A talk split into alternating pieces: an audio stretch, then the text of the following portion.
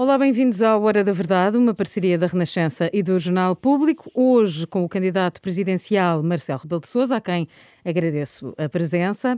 Eu sou a Paula Queiro Varela, comigo nesta entrevista está a jornalista Leonete Botelho. Vamos começar por esta semana que passou. Teve um teste positivo, depois teve dois testes negativos, mas não ficou em isolamento profilático. Isto não é um uh, mau exemplo quando o cidadão comum basta ter um contacto com alguém infectado para ter de ficar em quarentena obrigatoriamente? Isso é uma questão que tem que colocar às autoridades sanitárias, mas primeiro queria cumprimentar a Renascença e o público por este convite tão simpático.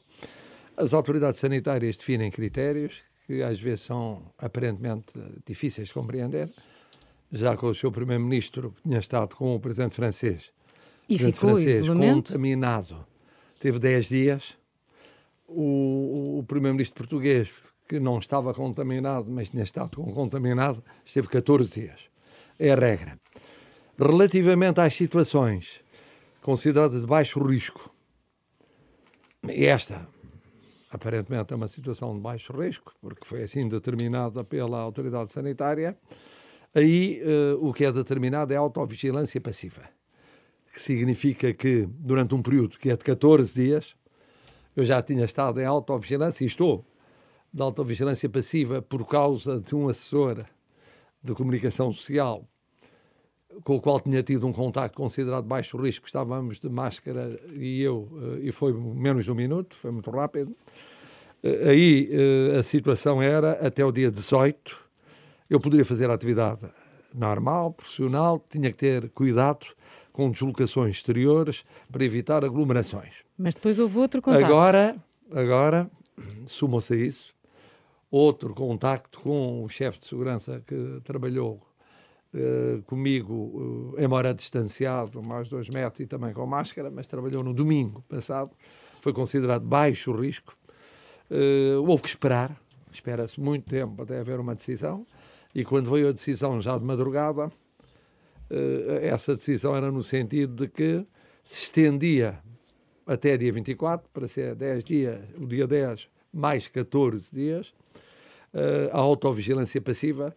Portanto, eu hoje já comuniquei às autoridades sanitárias onde é que tinha ido de manhã. Ah, tem de comunicar? Uh, tenho, terei de comunicar se amanhã ou depois da manhã ou segunda-feira for outro sítio qualquer. Uh, comunicar o debate nas rádios na segunda-feira para saber quantas pessoas, como é, como não é. Portanto, digamos que é uma preocupação de monitorização, não sei se é com todos os que estão nesta situação. Mas acha que é compreensível é, para o cidadão o que torna comum? muito difícil a gestão, de facto, da vida. Acha que é compreensível para o cidadão comum que, em qualquer caso de contacto, tem que ficar em isolamento profilático durante 10 ou 14 dias? Como lhe digo, eu não quero uh, criticar as autoridades sanitárias, uhum. já fui muito criticado por ter ficado ligeiramente irritado no outro dia, pelo facto de não ter uma definição, não é qualquer que fosse o conteúdo a definição só vir depois do facto que justificava a definição, uhum. não vou aqui abundar na matéria. O senhor pertence a um grupo de risco, mas só vai ser vacinado numa segunda fase. Continua a achar bem que os responsáveis políticos, depois desta semana, uh, só não sejam vacinados prioritariamente? Sabe que uh, os grupos de risco foram definidos, foram submetidos depois a parecer das ordens profissionais ligadas à saúde. Uh, eu só conheci o parecer da Ordem dos Médicos mas sobre a questão dos chamados idosos, com patologias e sem patologias, houve uma divisão. A APRE, por exemplo, entendeu que estava bem. Uhum. A, a, divisão dos idosos em dois grupos de risco. Eh, em contrapartida, a Confederação entendeu que estava mal, porque deviam todos ser incluídos no primeiro grupo de risco a Ordem dos Médicos entendia que estava mal, deviam ser todos incluídos no primeiro grupo de E risco. o candidato Marcelo Rebelo de Sousa achou que ia de tudo isso. Eu aceito, eu aceito, aceito. Mas, mas aceita, aceita aquilo que foi definido. sanitária, eh, eu estou no segundo grupo de risco, porque no primeiro grupo estão só as patologias consideradas muito graves. A saber, as doenças cardiovasculares muito graves, as renais muito graves e as respiratórias muito graves. Por exemplo, não estão lá as oncológicas muito graves que entram no segundo grupo. No entanto, o Sr. Primeiro-Ministro ouviu dizer ontem ou anteontem... Sim, que podem ser antecipados para o final da primeira fase. de soberania talvez possam ser incluídos nos serviços essenciais. Ora, neste momento, o que eu percebi Estão ainda em curso os lares e estão a terminar os profissionais de saúde uhum. uh, prioritários, não todos os, os chamados prioritários. Uh, depois disso passará para os uh, idosos com patologias mais graves. Penso que entre o final deste mês e fevereiro. Mas eu só queria perceber. O que e nós depois queremos... chega-se aos serviços essenciais. Não sei se antes, depois das Forças Armadas e Forças de Segurança. Uhum. E aí se verá qual é a inserção que é, que é feita dos titulares de órgãos de soberania e quais porque depois também há o melindre de saber, é só o Presidente da República, o Presidente da Assembleia e o Primeiro-Ministro. Uhum. Os ministros são Os alguns ou são também todos. são órgãos de soberania. Os deputados não é nenhum ou são todos. Uhum. E por aí adiante. Os Presidentes dos Supremos Tribunais são ou não. Mas faz ou não sentido para o candidato Marcelo Rebelo de Sousa que assim seja? O candidato Marcelo Rebelo de Sousa é Presidente Marcelo Rebelo de Sousa e, portanto, uh, tem de aceitar os critérios uh, que são definidos no fundo, propostos pelas autoridades sanitárias e depois assumidos politicamente pelo governo. São pessoas que a Pfizer vai atrasar uh, o fornecimento de vacinas à Europa uh, por causa de melhorar a produção.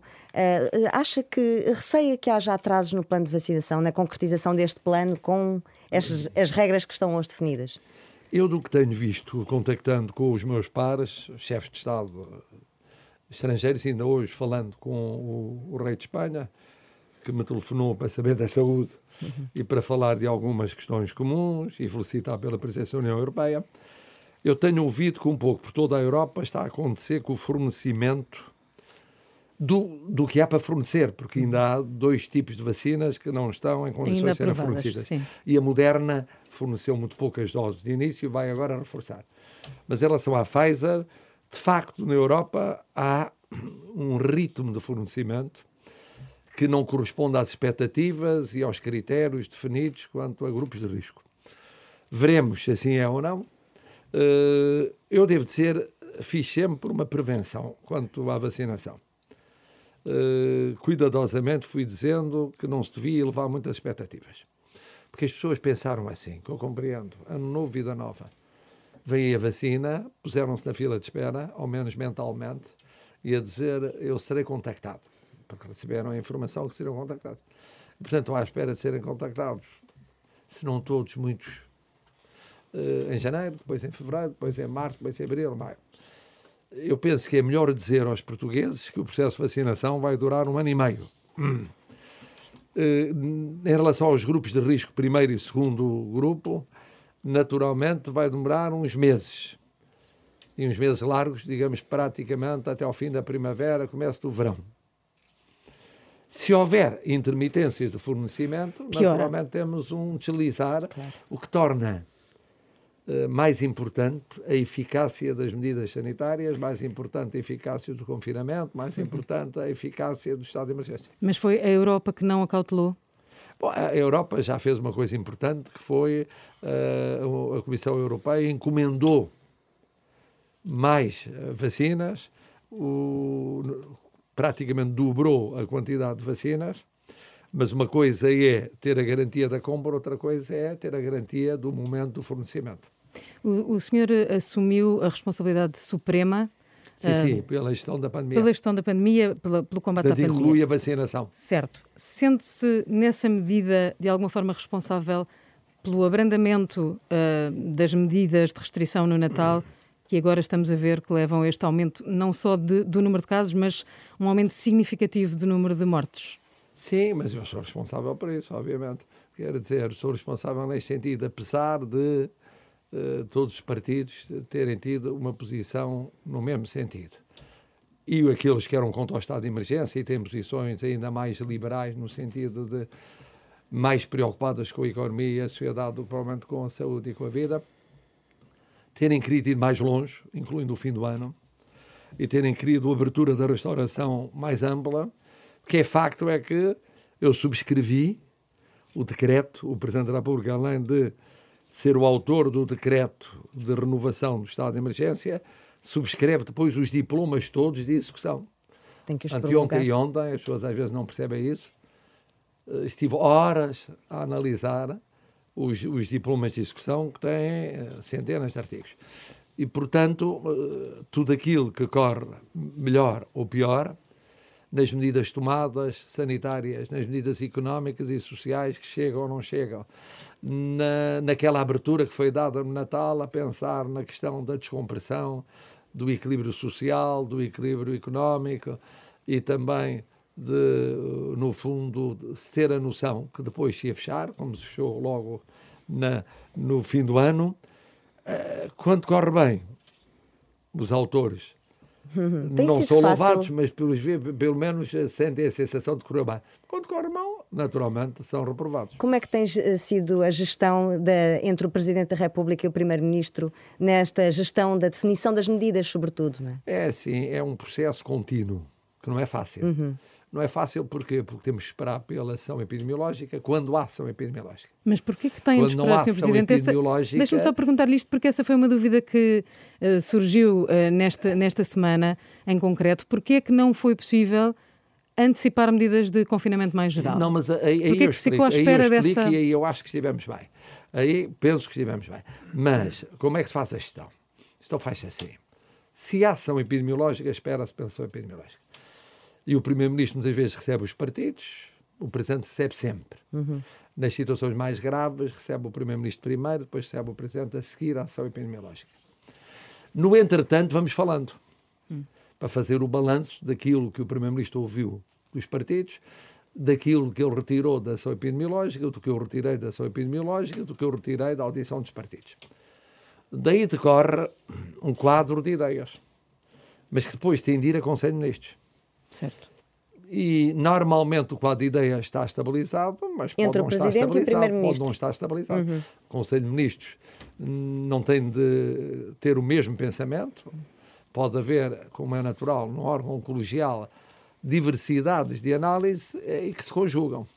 Normalmente o resultado final corresponde ao ponto de partida. Mas pode haver casos, e já houve, de no fim do Conselho de Ministros o seu Primeiro-Ministro me falar a dizer: Afinal... olha, aquilo que estava falado uhum. não obteve vencimento no Conselho de Ministros, inclinamos para isto. O Sr. Presidente tem uma objeção.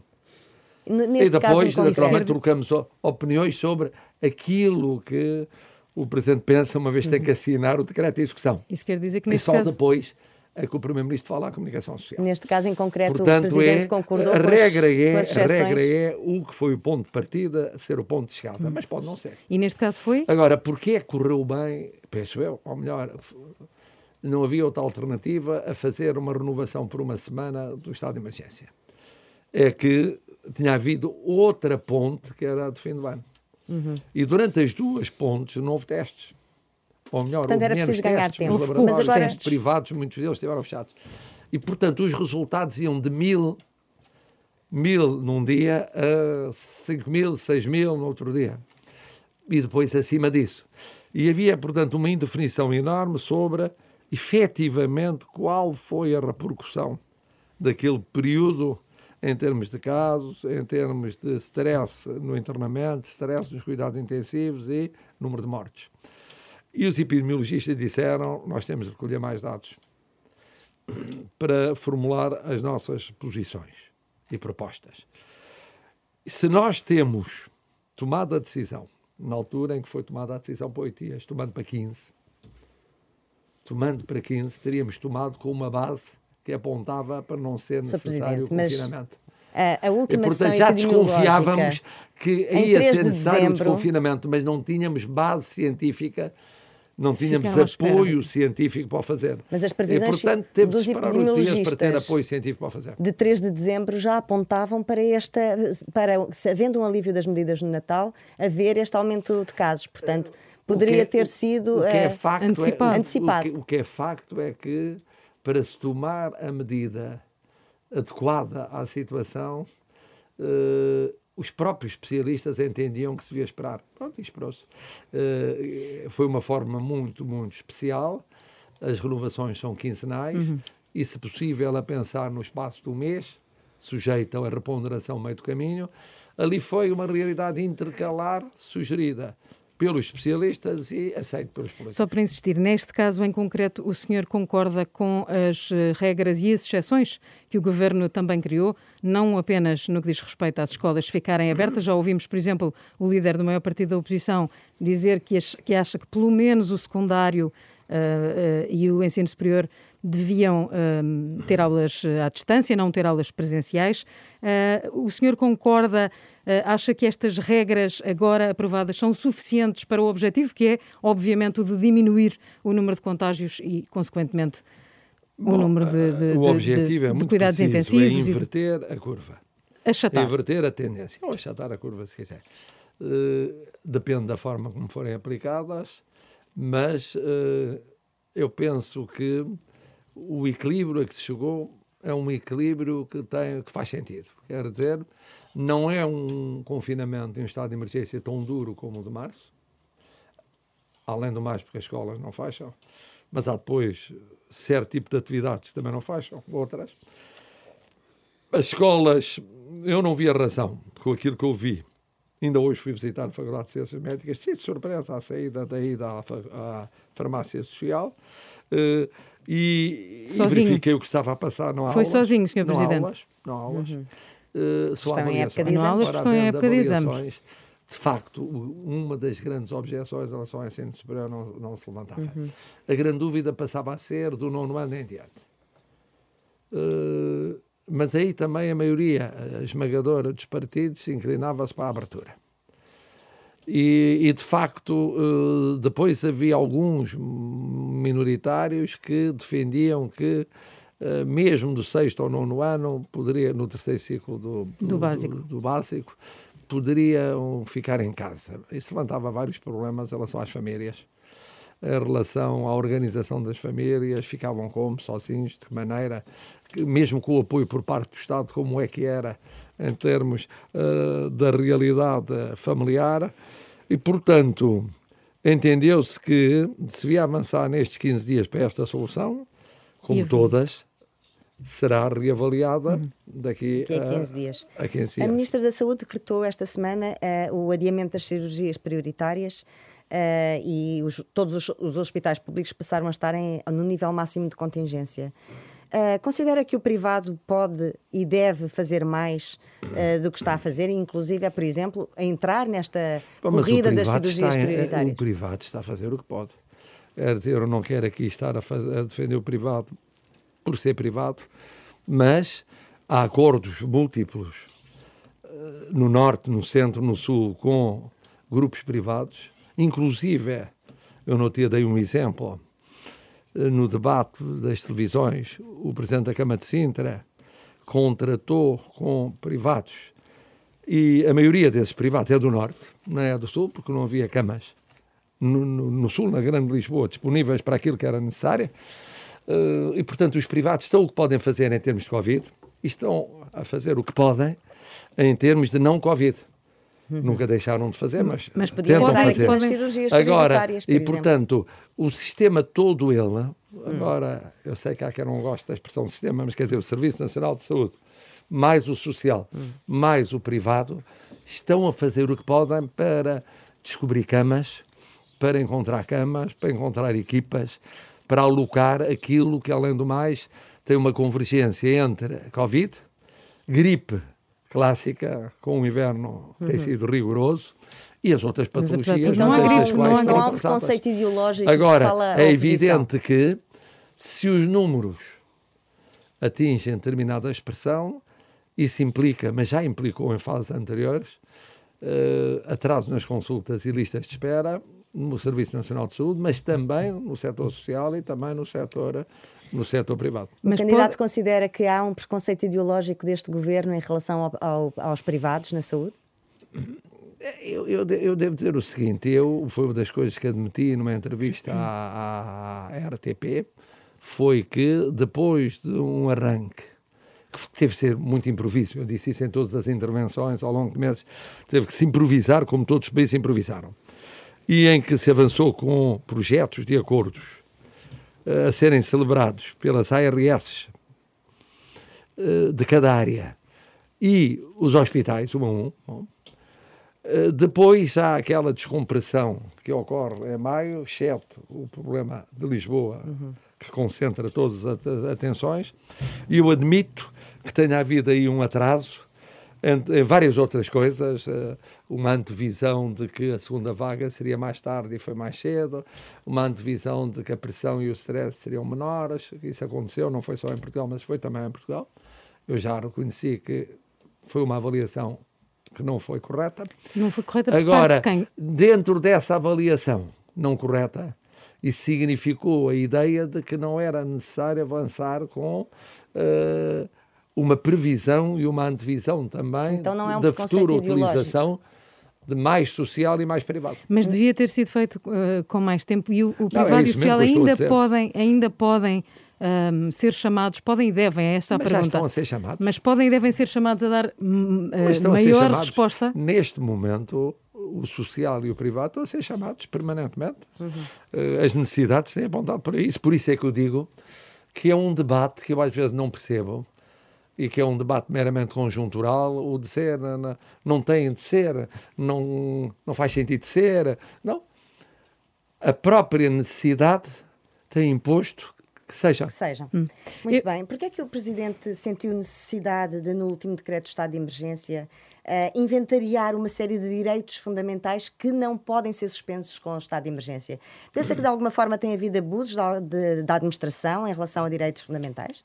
Não, foi porque, em vários casos, podia haver dúvidas na sua aplicação, nomeadamente pelos tribunais, e houve casos. Sim.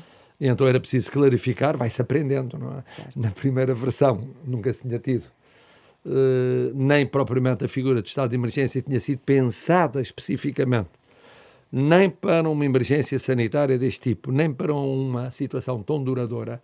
Estado de emergência normalmente corresponde a um período curto, agudo e curto. Eu lembro do estado de emergência que na região de Lisboa foi declarado durante a Revolução, no 25 de novembro. E é por causa de uma situação política ou militar na área de Lisboa no 25 de novembro. Uhum. Bom, uh, vamos afeiçoando, vamos aprendendo e vamos corrigindo. Quando há objeções, quando há dúvidas de aplicação, quando há necessidade, por exemplo, a certa altura houve uma grande especulação por se prever que era crime de desobediência uhum. ou desrespeitar e tal, isso já vinha de uma lei antiquíssima, mas ela era tão antiga que era verdadeiramente nunca tinha sido aplicada e houve que recordar e esclarecer. Uhum. Agora, devo admitir que nesse particular de direitos, a primeira versão do estado de emergência foi aquele que mais interveio sobre direitos fundamentais, nomeadamente os direitos dos trabalhadores. Quer dizer, a primeira versão uhum. do estado de emergência e a primeira renovação foram mais contundentes em direitos dos trabalhadores, uhum. porque o próprio decreto de, de estado de emergência determinava a suspensão do exercício de certos uhum. direitos. Isso desapareceu no, e no segundo estado de emergência não existe já. Uh, e não deixa de ser uma curiosidade que uh, aqueles que percebe-se bem porquê com, e com as suas razões protestam contra essa intervenção nos direitos sociais não só puseram, não votaram contra nessas versões e, e votam contra versões mais Estávamos todos em estado de choque. Mas enfim, Acho que... mas é porque a situação era uma situação, de facto, tão emergente, tão, tão, de uma emergência tão grave, tão grave, tão grave, tão grave. E também não sabíamos bem realmente, que não é? Que realmente o consenso nacional foi imediato. Apelando um bocadinho à sua presciência, queria perguntar-lhe quanto tempo mais é que prevê que tínhamos de estar em estado de emergência. Obviamente depende da evolução da pandemia, depende cálculo da, que sim. Pandemia. Mas... A pandemia tem sido inesperada, inesperadamente muito mais longa e muito mais complexa de gerir. E pelos vistos vai ser ainda mais longa, Sim, ainda agora estamos a falar do tempo que vai demorar a quando vacinação. Tenho ouvido muitas vezes eh, falar dos projetos para Portugal a partir do fim do estado de, de, de, de emergência ou a partir do fim da pandemia, eu tenho dito, mas ainda estamos durante a pandemia, conviria olhar para essa prioridade das prioridades, porque ela condiciona a gravidade da crise económica Mas admite que vamos viver em estado de emergência até ao fim da pandemia? Bom, nós temos de ver qual é a gravidade da pandemia. Uma coisa é a pandemia que a gravidade tem tido, ou que pode vir a ter, outra coisa é uma pandemia a desaparecer, a esbater-se progressivamente. Nenhum de nós sabe como é que vai ser isso. Mas não fragiliza a democracia nós vivermos eh, esta banalização do estado de emergência não, porque a, a suspensão de? A democracia teve essa grande riqueza, foi prever situações de exceção. Não previu exatamente para este tipo de problemas. Nem para tão, tão longas. Longos, tão longos, mas os partidos todos entenderam, eu coloquei a questão logo no início, que não fazia sentido estar a debater e a votar uma lei de emergência sanitária, que aliás a Provedora de Justiça estava a estudar, durante a pandemia. Ia ser eh, ela própria uma situação muito complicada. Hum. Não acha que já devíamos ter evoluído nesse sentido? Não acho que? Que já devíamos ter evoluído nesse sentido. Eh, Estamos durante a trabalhar a pandemia, para podermos é ter já. Difícil. Durante a pandemia é muito difícil porque os contornos da elaboração dessa lei iam ser tão tão, hum. tão difíceis de estabelecer que é preciso distanciamento uhum. E a lição do que se passou para na pandemia para depois. logo a seguir, uhum. ao fim da pandemia, poder legislar sobre matéria. Mas é... eu concordo que é preciso legislar sobre matéria. Esta semana uh, tivemos, soubemos uh, da vigilância policial que foi ordenada uh, a dois jornalistas, por ordem de uma procuradora do Ministério Público e sem uma ordem de um tribunal. Este caso soma-se a outros, como a da polémica do, da nomeação do Procurador Europeu. Aquilo que gostava de saber é se o senhor não vê acumularem-se sinais que são preocupantes, que podem pôr em causa o Estado de Direito Democrático. Vamos lá ver. Uh, a questão é assim, são dois casos diversos, coincidem no tempo e coincidem no facto de terem a ver com questões, digamos assim, de justiça. Mas tem havido ao longo do tempo também, durante o mandato presidencial, outras situações que têm uh, exigido uma resposta da parte do Estado de Direito Democrático e o Estado de Direito Democrático deve responder e deve enfrentar as situações mais inesperadas, mesmo aquelas que nunca aconteceram no passado. Uh, e, e, o que se passa é o seguinte: num caso, nós encontramos uma questão uh, que é uma questão que eu já considerei como uma negligência grave, uhum. uh, ou também noutra qualificação, um desleixo lamentável, uh, com repercussões internas e, e, e europeias. no caso dos jornalistas? o que é facto é que, o que, é facto é que sendo isso assim, nós encontramos que, por um lado, Há uma decisão já tomada pelo Conselho Europeu. Uh, o Conselho Europeu pode recuar apenas, ou ser obrigado a recuar, por decisão judicial. Uh, há um interessado que aparentemente já recorreu a tribunal. recorreu a tribunal, há uma interessada que não recorreu a tribunal. E, portanto, o que significa que, uh, digamos que tudo dependerá de, no futuro da decisão que haja ou não haja sobre esse recurso do interessado a tribunal. No entretanto, o Conselho Europeu eh, pode ou não debruçar sobre a matéria e confirmar ou não a sua decisão. Uh, Já em relação ao caso dos jornalistas isto, vigiados, isto significa o quê? Si, significa que a decisão do Conselho Europeu uh, vai ser, uh, em qualquer caso, a ver, porque ela pode vir a ser suscitada, uh, pode, pode ser um bocadinho uh, uh, dar o retrato da repercussão maior ou menor uhum. que a matéria tem em termos de instituições europeias. Não é? veremos, veremos.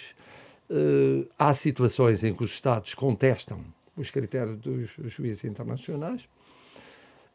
isso aconteceu em alguns casos. Há casos em que essa contestação é levada a tribunal, com diversos países. Vamos ver o que se passa neste caso.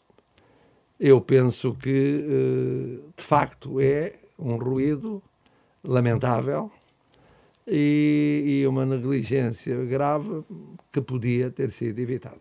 No, no outro caso, no outro caso, estamos perante não uma questão do Poder Executivo, não, não uma questão Ministério do Público. Governo, estamos sim numa atuação de uma instituição uh, que é uma peça-chave na investigação criminal. Uh, e, é uma, e, e, que tem tido um papel normalmente muito meritório. todos uh, apelam, de uma maneira geral, ao reforço dos poderes, ou à manutenção dos poderes e à afirmação dos poderes do Ministério Público em termos de investigação, nomeadamente de crimes de colarinho branco, que não é o de, caso, de corrupção. Neste caso estamos a falar da violação de segredo de justiça bom, e já agora também falando, juntando aqui Uh, um outro assunto polémico que, tem, que foi a diretiva da PGR sobre a subordinação não, mas isso, hierárquica. Mas, mas, isso é outra coisa. No sentido de que há, tá parece bem, haver um tá reforço. Mas, mas, isso é outra coisa. Dos meios de Porque investigação nota, do nota o seguinte, ainda por cima, este caso reporta-se um período anterior ao mandato da atual Procuradora-Geral da República. E isso torna o caso, naturalmente, de julgamento Está a falar dos jornalistas Mais sensível, estou a dizer, uhum. aquele que se fala agora dos, da, da, vigilância da investigação ocorrida em 2018, antes do início do mandato da atual Procuradora. É, portanto, eu penso que o caminho que neste momento foi anunciado faz sentido, que é determinar um inquérito para saber o que se passou. Uh, em função desse inquérito, e, haver uma explicação se for solicitada pela Assembleia da República, e parece que a Assembleia da República pode vir ou não solicitar, faz sentido. Eu estou Já a, foi anunciado que sim. A, a, a, dizer isto no respeito absoluto da autonomia se... do Ministério Público e, sobretudo, da separação de poderes em relação ao Parlamento. Se considera e, portanto, que e, é portanto um... eu, eu nunca comento casos concretos uhum. específicos, processos criminais em curso, limito-me a dizer que uh, o esclarecimento da verdade é tanto mais importante quanto temos, de facto, valores e direitos importantes no quadro de um Estado de Direito Democrático. Uhum. Eu sou um bocadinho suspeito como pessoa, mas quero abstrair da suspeição como pessoa pela experiência que tenho na comunicação social. Portanto, sou ainda mais sensível às questões da comunicação social. Mas abstraindo do facto, e olhando só como Presidente da República, é evidente que tudo o que possa e deva ser esclarecido, tocando direitos que são direitos e valores fundamentais no quadro de um Estado de Direito Democrático, deve ser esclarecido. Uh, tendo presente esta sensibilidade, que é, ainda por cima, reportar-se a um período que não é o atual, é um passado, uh, e, portanto, isso uh, obriga a um esclarecimento, naturalmente, sempre salvaguardando que possivelmente os responsáveis da época, não sendo os de hoje, uh, também não podem ser uh, envolvidos uh, sem serem ouvidos, sem serem ouvidos, uma vez que verdadeiramente quem vai ser ouvido é quem é hoje responsável, a instituição continua, mas, mas é sempre desagradável estar a, a falar de ausentes e, e sobre a atuação da ausente. Há aqui um uso desproporcionado uh, dos meios de investigação do Ministério Público, tendo em conta até o tipo de crime de que estamos a falar e a moldura penal que ele é Eu depois não vou entrar, porque não quero entrar no caso concreto, eu já percebi que há interpretações diversas sobre a questão de saber eh, se sim ou não se aplica uma determinada lei naquele quadro, naquele tipo de intervenção na via pública, eh, por fotografia e não por gravação ou escuta em ambientes já, não sei. Não vou, não sou penalista, o Presidente não tem que se pronunciar sobre processos concretos, limita-se a explicar hum. ou a dizer que, que, é bom que se averigue e que se apure, uh, uma vez que se trata de matéria muito sensível no quadro de valores e de princípios que são genericamente aceitos como pacíficos no Estado de Direito Democrático. Temos o Parlamento a, a, a prestes a aprovar, a, a, fazer a votação final sobre a eutanásia. O senhor, como, como um presidente que vem da direita social e ainda há pouco tempo fez essa mesma referência. Um, obviamente há expectativas sobre a sua decisão, também já sabemos que mantém todas as possibilidades que tem como Sim, uh, presidente. Certíssimo. Aquilo que gostava de saber é, independentemente da formulação da lei que venha a ser aprovada, o que é que o senhor pensa sobre a legalização da eutanásia? O problema é o seguinte: o, o Presidente da República pronuncia sobre um texto concreto sobre uma matéria, há vários textos concretos. Por isso é que eu disse que é independentemente do texto vários, que vier a ser aprovado. Há um princípio. Vários, vários Estou a falar da legalização da eutanásia como a princípio. Última versão, a última versão é que é verdadeiramente aquela sobre a qual se vai pronunciar. O processo atrasou-se. Uh, eu tinha a expectativa de que pudesse haver já um texto enviado para promulgação antes das eleições presidenciais. Parece que não. Ainda é possível, mas é, é mais difícil. Ainda é possível, não vai difícil. acontecer antes da, da campanha eleitoral terminar. Bom, Aqui a questão é colocada ao candidato. concreto, eu já disse que ao candidato, que também é um professor de Direito Constitucional. Ou suscita a intervenção do Tribunal Constitucional, Exato. ou se exerce o veto porque normalmente é chamado político, ou se promulga. E Mas isso é em relação a aspectos concretos da lei. Por exemplo, na definição que ficou fechada este mês no Parlamento do que será a eutanásia, eh, fala-se na lesão definitiva de gravidade extrema ou haver uma doença incurável e fatal. Como, no, nível, no campo dos princípios, como professor de Direito Constitucional e candidato à Presidência da República, isto coloca-lhe dúvidas constitucionais? Eu sou Presidente da República não separa o constitucionalista, o candidato presidencial, tá? o Presidente da República. E o Presidente da República tem acompanhado o processo, que tem tido evoluções de reunião para reunião, de reunião para reunião, e, portanto, o Presidente da República espera para ter uma decisão do plenário, às vezes até a redação final, a redação final para se pronunciar sobre a matéria. Mas como uh, candidato que afirmou mas, mas, que se revê, deixe-me só terminar, que se revê uh, uh, que é da direita social, que se revê na doutrina social da Igreja, no Papa Francisco. Recordo-lhe, por exemplo, uh, o Papa Francisco várias vezes já se referiu a este tema e também ao suicídio, considerando-nos como uma derrota. Partilha desta posição do Papa? Eu, neste momento, tudo o que dissesse era uma antevisão da minha posição ou condicionava a minha posição sobre a matéria. Eu conheço o que o Papa diz, conheço o que os Papas anteriores disseram. Com certeza. Conheço a, a formulação legal. da Igreja Católica e, conhece e de outras confissões religiosas. Conheço a posição dos vários setores.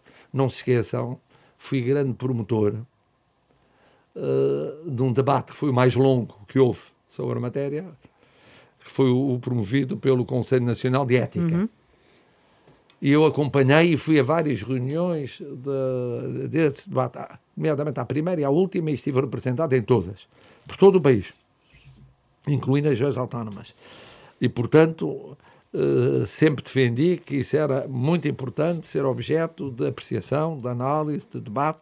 Claro. E qual generalizado. Foi, qual foi a portanto, sensação com que ficou que, portanto, é, que é a tendência maioritária do país? acompanho o processo, como tento acompanhar, não posso acompanhar todas as leis, tento acompanhar daquelas leis que eh, naturalmente suscitam uh, matérias ou tratam de matérias particularmente relevantes em termos de conteúdo ou de processo de elaboração ou de debate maior ou menor acerca daquilo que deve ser a sua substância. Mas, mas o Presidente pronuncia-se sobre o diploma que há de chegar às suas mãos, quando chegar às suas mãos. Temos de avançar. Eh, vamos voltar para as eleições presidenciais. Eh, o senhor que participou em todos os debates, mesmo que não tenha sido à distância, parece que abdicou de fazer campanha pela via direta. Eu sei que hoje, eh, que entretanto já saiu à rua, mas continua a ser verdade que não tem uh, diretor de campanha, não tem outdoors e até abdicou de participar um, nos tempos. de antena. O que eu queria perceber é o que é que isto diz da sua estratégia enquanto candidato presidencial, no caso, enquanto, como é incumbente também, uh, tem essa responsabilidade acrescida, isto não desvaloriza a eleição presidencial? Não, olha, eu vou, eu, eu, vou dizer, eu quando fui candidato há cinco anos, tinha uma estrutura de campanha de cinco pessoas. Cinco pessoas. Não tinha cartazes, não tinha material de campanha, tinha uma sede exígua em Lisboa, não tinha sedes por todo o país. Fiz uma campanha pessoal com um motorista de táxi. Uh, pude, na altura, não havia pandemia, eu não era Presidente da República, pude correr a uh, pontos que tensionaria agora percorrer, mas não pude percorrer. Uhum. E, uh, e, portanto, tá, o formato de campanha é muito idêntico ao formato de campanha que foi o meu há cinco anos. Não há uma mudança qualitativa, quer dizer, barata, mas tinha um diretor uh, de circunscrita, campanha. Mas porquê, porquê é que é importante para si ser barata? Sem estrutura. Porque é barata porque eu não. Por duas razões muito simples. Mas isso é importante para si, Não é isso? porque, não é isso, porque, como sabe, uh, tem de se arrancar com uma conta. E a conta é do hum. próprio, não é? Quer dizer, uhum. é o próprio que arranca com, com a conta.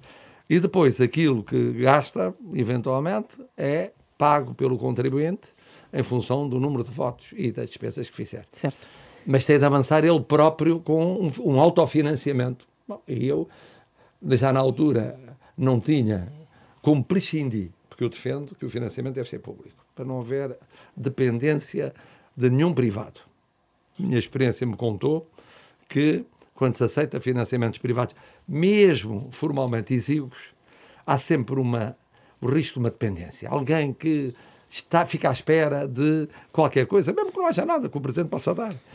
E a imaginação humana é terrível porque um grupo divide as suas contributos em contributos muito pequeninos, somados, correspondem a um grupo muito grande. Bom, viu-se tudo isso.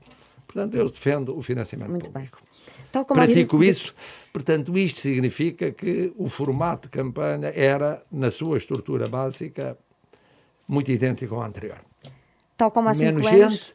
Menos gente, porque eu não podia utilizar quem estava na Casa Civil, na Casa Militar, portanto, para separar completamente, e, portanto, aqueles que colaboraram comigo na última vez, uhum. uma parte, três ou quatro, estão agora na presidência, não uhum. podem entrar. Isso deu-me o trabalho de falar eu com a comunicação social, eu como candidato, ter contactos e tal. Depois, segunda questão era uh, dos tempos, tempos de, antena. Eu já expliquei que, quanto aos tempos de antena, eu entendo o seguinte: eu uh, agora há uma diferença qualitativa em relação a cinco anos. É que eu estive em tempo de antena cinco anos. Eu estive em cinco anos a fazer tempo de antena Isso é verdade, mas o Sr. Presidente, as democracias têm formalidades. Antena, que é um direito, não é um dever, é uma forma de promoção pessoal. Sim, de promoção. Hum. Não se venha dizer que é como um debate ou como uma entrevista em que há contraditórios. Acha que não acrescenta? Antena, a pessoa pega nos filmes, nas viagens, uhum. no que fez e diz, formidável, eu, eu, eu, sou ótimo. E sou ótimo por isto, aquilo, aquilo. E temos aqui umas pessoas que vêm dizer que eu sou ótimo. E eu pensei, mas faz sentido. Realmente, partindo eu com uma vantagem pelo exercício das funções, que é uma um privilégio, uma situação privilegiada em relação aos outros candidatos. Não há o Ainda risco usar de... o tempo de antena, que é para a notoriedade e para a promoção. Portanto, mas não acha que há aqui um pelos risco? contribuintes. Hum. E eu optei, pronto, pode-se concordar ou discordar, eu optei neste sentido, não faz sentido, e então hum. neste tempo de pandemia e de parcimónia de recursos, não faz sentido. Não receia o, Agora, uma, como uma... imaginam, era, era, era facílimo fazer tempo de antena com material de cinco anos de presidência. Não receia, não é portanto, um efeito da fábula da é tartaruga é um, é e do... E é, é, uma opção. Do coelho e da tartaruga, em que depois, vai com muita vantagem e depois pode ficar uh, um para pouco trás. para trás. Não, não, acha que este, este modelo de campanha pode uh, permitir não, mas, mas dar força às outras candidaturas, nomeadamente de direita? Eu tencionava ir para a rua. Não houvesse pandemia, eu ia obviamente para a rua. Hum. E tinha ido para a rua não ia para a rua todos os dias, porque tinha pelo meio X dias para a declaração de estado de emergência e a renovação. E houve duas no decurso pré, do período pré-eleitoral e eleitoral. Não ia para a rua da mesma maneira, porque havia limites impostos pela gestão claro. da pandemia, mas ia para a rua. Mas não tive está... o azar, tive o azar, mas é um azar, de no período pré-eleitoral ter ficado confinado, ter, ou semi-confinado. Na tal situação, Sim. e eu estou a geri-la todos os dias, até ao limite para conseguir ir para a rua alguma coisa. Tive esse azar. Depois tivemos nós, portugueses, a contingência do confinamento mais rigoroso, o que limita muitas das ações uhum. que eu uhum. gostaria de ter. Uhum. Porque só posso ter ações, como aliás os outros candidatos, naquilo que está aberto. No que está fechado não é possível. Temos, Portanto, temos números... em suma... Hum, não é uma desvalorização. Dentro... Vamos só fechar... Não, qual desvalorização? da campanha. Em contrapartida, não é da campanha, é da eleição presidencial. Da eleição em contrapartida, nunca nenhum presidente recandidato fez no somatório de entrevistas e debates tantas entrevistas e debates. Muito bem. Nenhum. Quer dizer, eu tenho todos os dias ou um debate ou uma entrevista, que é o que os portugueses veem, confinados. E, portanto, a comunicação social, nomeadamente a televisão e a rádio, ganharam uma importância brutal durante a pandemia. Sem dúvida. Mas deixe-me fazer e, uma outra E como pergunta. imagino, eu teria preferido Estas... ter aquilo que, que foi uma tónica do meu mandato, que era a proximidade, Claro. era uma campanha próxima. Sr. Professor, mas a, can- É, é a- muito diferente, a rápido e pandemia condiciona tanto a, a campanha como vai condicionar também a votação. E a abstenção de 75% Sim, mas- mas- é uma coisa que para que os eh, Sim, problema politólogos já... abstenção- Isso não retira a legitimidade ao Presidente. Significará Não, o quê? acho uma uma abstenção de votações- 3 quartos dos eleitores. Há países que têm cronicamente 30% de votantes, Estados Unidos da América, Reino Unido muitas vezes, várias democracias têm. Têm. Bom, mas, mas a questão não é essa. Eu acho que importa apelar ao voto e aproveito para elogiar aqueles que se inscreveram no voto antecipado de mais de 200 mil e, e apelar a que, a que todos vão votar no dia 24. Mas o, o problema é outro. O problema é este, é de que verdadeiramente eu acho que os portugueses estão a acompanhar e a vibrar com, ah, com esta campanha eleitoral. A prova são as audiências televisivas e radiofónicas. Muito bem, temos que avançar, Sr. Presidente. Estamos mesmo já na reta final desta Eu perco um entrevista. bocado a noção do tempo. mas- Uh, já Já disse que a sua intenção é manter o mesmo tipo de presidência no segundo mandato, mas as circunstâncias estão a alterar-se uh, rapidamente e a olhos vistos. O que é que o preocupa mais na- no, no campo político nos próximos tempos? A ausência de uma alternativa de governo ou a existência dessa alternativa, mas com extrema-direita lá, lá dentro? Olha, a, que- a questão é a seguinte: eh, o fundamental é, em rigor, se me, se me perguntam, é, neste momento, superar a pandemia. Evitar o aprofundamento e o alongamento da crise económica e social. Essas são as duas prioridades. Se a pandemia durar mais seis meses, a crise vai ser mais longa seis meses. Se durar mais oito meses, vai ser mais longa oito meses. E em vez de acabarmos em 22, acabamos em 24. Em vez de acabarmos em 23, acabamos em 24. Não. Isso é que é preocupante, porque o dinheiro não é ilimitado. Mesmo o dinheiro que vem agora. de Bruxelas. E isso é o que me preocupa muito. Vai ter efeitos no campo político também, é isso que quer dizer? E esta é uma realidade da vida dos portugueses. O sistema político é importante porque é importante para ajudar a resolver este problema. Mas estes problemas são os problemas cruciais.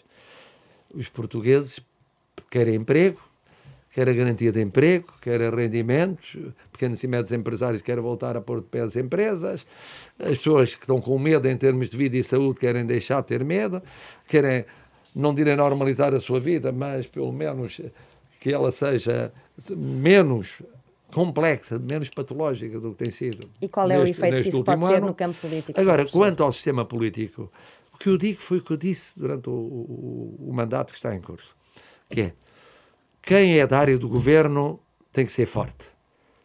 O primeiro problema é, é preciso que quem governa, a, a maioria parlamentar que apoia o governo, seja forte e seja minimamente coesa.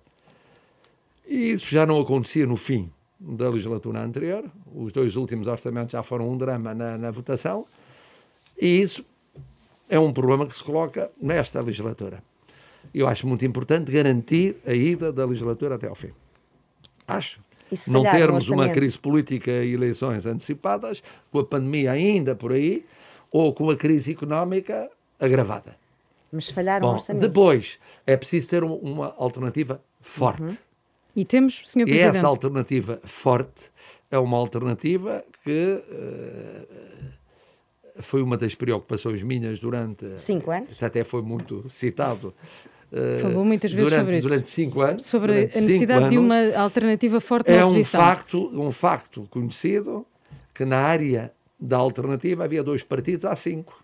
Há mais de cinco, mas há- há cinco que resultaram, de alguma maneira, diretamente dos dois pré-existentes. E Sim, preocupa-o Sr. essa hoje- pulverização. Isso, e, não, e a mim preocupa-me o facto de poder existir uma situação, sendo as eleições em 2023, em que não haja um caminho feito para essa alternativa, porque não há nada pior do que não haver alternativa, ser um sistema manco. Sr. Professor, mas hoje há Eh, uma a falta de alternativa, uma eh, na Forja, forte torna já- o governo menos exigente Já assumida. facilita, no mau sentido do termo, a gestão governativa.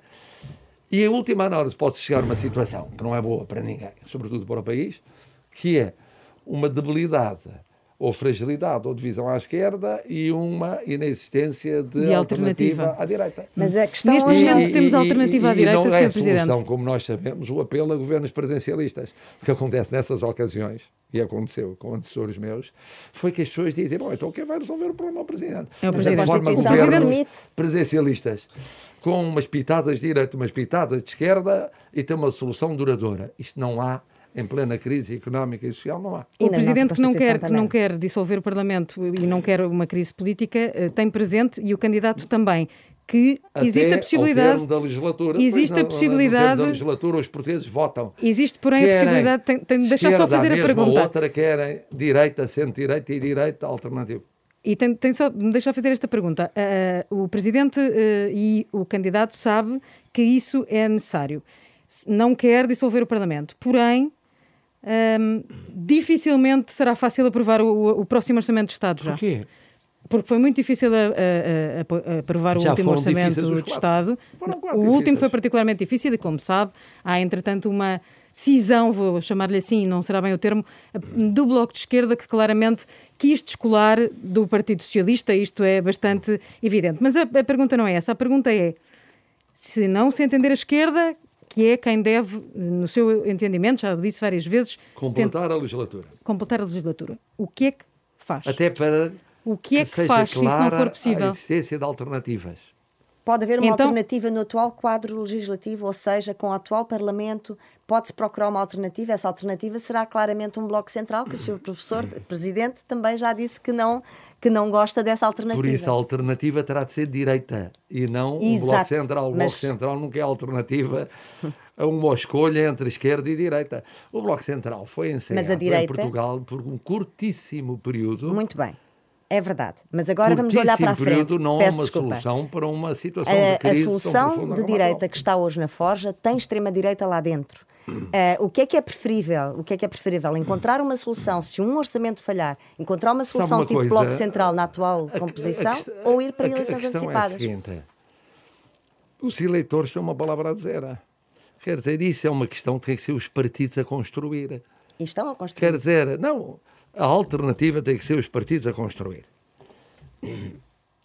E os partidos têm de a construir naturalmente, todos eles, mas em particular os partidos que lideram as duas, os dois hemisférios de esquerda e de direita. Então- eles, são, eles são determinantes. Quer dizer, há um partido à esquerda, que é o partido do governo, que tem uma posição naturalmente liderante nas fórmulas de esquerda. E há um partido à direita, que não se viu até agora que isso tenha mudado, tem uma posição liderante nas É liderante, formas é governativas de direita. suficiente para poder E governar essa- E, e- esse partido há de encontrar, mas Sem é a sem a extrema-direita. É um, esse partido, em conjunto com os outros partidos, mas esse partido tem uma posição liderante fundamental é na que- construção de uma alternativa. Mas o que é que lhe parece que está a falhar na direita democrática para não conseguir crescer, não conseguir apresentar-se como alternativa, aparentemente, ao eleitorado, ao mesmo tempo que vemos a extrema-esquerda a crescer? Extrema-direita, naturalmente. Ah, queria ser a extrema-direita. Com Não, certeza. bom. Olha, Isso é uma análise política que eu adoraria fazer como comentador. Adoraria fazer comentador. Eu, às vezes, quando Mas- ouço os comentadores à noite, na televisão ou à tarde, na rádio, eu digo, olha, já agora, com aquilo que eu sei e como imagino, além do que Mas- os comentadores sabem, eh, depois há coisas que quem exerce o poder político também sabe, mas eh, adoraria fazer a análise, mas não cabe ao Mas Presidente não é fazer a análise na substituir-se aos Aqui a partidos. questão é, é uma pergunta que os portugueses fazem ao, ao próximo Presidente da República, que é esta. Perante uma falha de um orçamento de Estado, por exemplo, em que ah, o Presidente pode ser confrontado com uma situação de vazio na Assembleia da República, de governo, portanto, o que é que poderá ser o menos mau? Ah, se a legislatura não for até ao fim, é dissolver a Assembleia ou procurar uma solução dentro desta atual composição parlamentar? Ou, ainda que eu não consegui minha, perceber bem, minha, a minha, a- promover meu- um go- a minha governo proposta de, candidatura há cinco anos dava, dava uma pista para aquilo que é.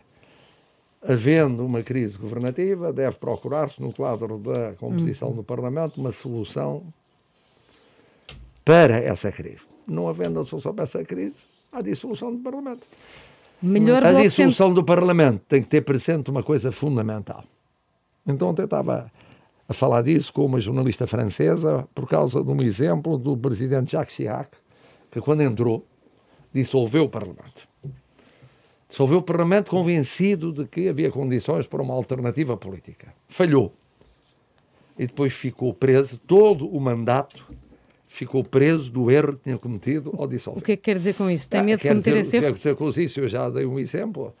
Num caso, foi um caso particularmente difícil na vida política portuguesa, foi o dos fogos florestais, uhum.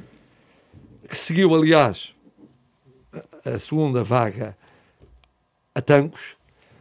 Aí, em teoria, não no meu espírito, Mas pela quem? análise que fiz, houve poderia quem? ter havido uma situação para uhum. dissolução da Assembleia da República. O senhor não o fez?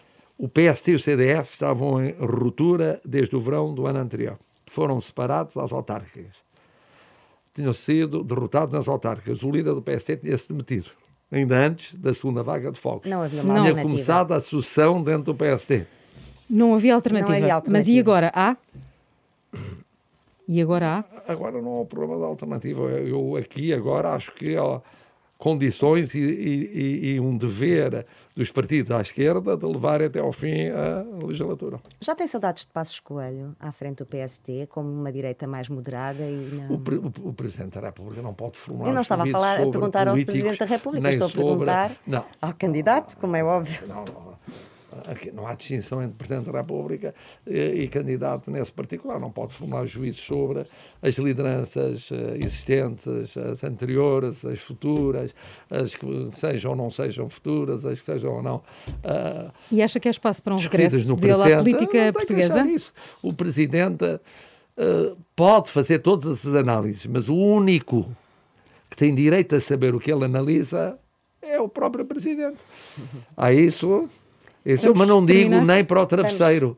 Eu não digo nem aos meus então, é filhos, uma, aos meus um breve... netos, não digo as análises que faço. Uma breve palavra sobre o balanço do mandato uh, feito por si próprio. O que faria diferente Muito no breve, primeiro mandato? Uh, ou que lição aprendeu no, neste primeiro mandato que não repetirá num segundo? Por exemplo, estou a lembrar-me da, da questão de, do não recurso ao Tribunal Constitucional, mas esta é a minha ideia, eu gostava de saber a sua. O que é que faria diferente? Ou poderá não fazer não, o recurso, igual? Não recurso ao Tribunal Constitucional ocorreu porque eu, em rigor, não tinha nenhuma dúvida, para além do caso em que suscitei, que legitimasse ir ao Tribunal Constitucional, preventivamente. Se eu tivesse dúvida, ia ao Tribunal Constitucional. Não, não tinha problema nenhum. Não foi uma, uma coisa pré-determinada. Eu não vou para o Tribunal Constitucional. Muito bem. Então, alguma coisa que tenha, alguma coisa não que tenha prefiro vetar politicamente. Não. Foi verdadeiramente, não tive. E, e, e, o que é facto é que a experiência demonstrou que tinha razão. Porque mais ninguém foi, a não ser em dois ou três casos, para o Tribunal Constitucional, em 1500 leis. Quer dizer que não errei assim tanto se não tinha havido 50, 100 leis declaradas inconstitucionais. E há alguma coisa em que considera que tenha feito menos bem? Que... Ah, isso, várias. Quer umas vezes um exemplo? falei de mais, outras vezes falei de menos, umas vezes apareci mais, outras vezes apareci menos. Isso é evidente, várias. Então, uh, alguém é perfeito? Eu nunca, nunca digo. Estava a pensar em, em erros políticos, alguma, que, que, alguma lição que, política que, que tenha que há seres tirado. humanos perfeitos, não há. Eu sou certamente muito imperfeito. Tendo em conta aquilo que está a ver da campanha, que estamos todos a ver da campanha para as eleições presidenciais, se não fosse candidato, votaria à direita nestas eleições? Se votaria? À direita. se não fosse candidato nesta campanha, nesta atual campanha, com os restantes candidatos que temos, o senhor votaria à direita nestas eleições?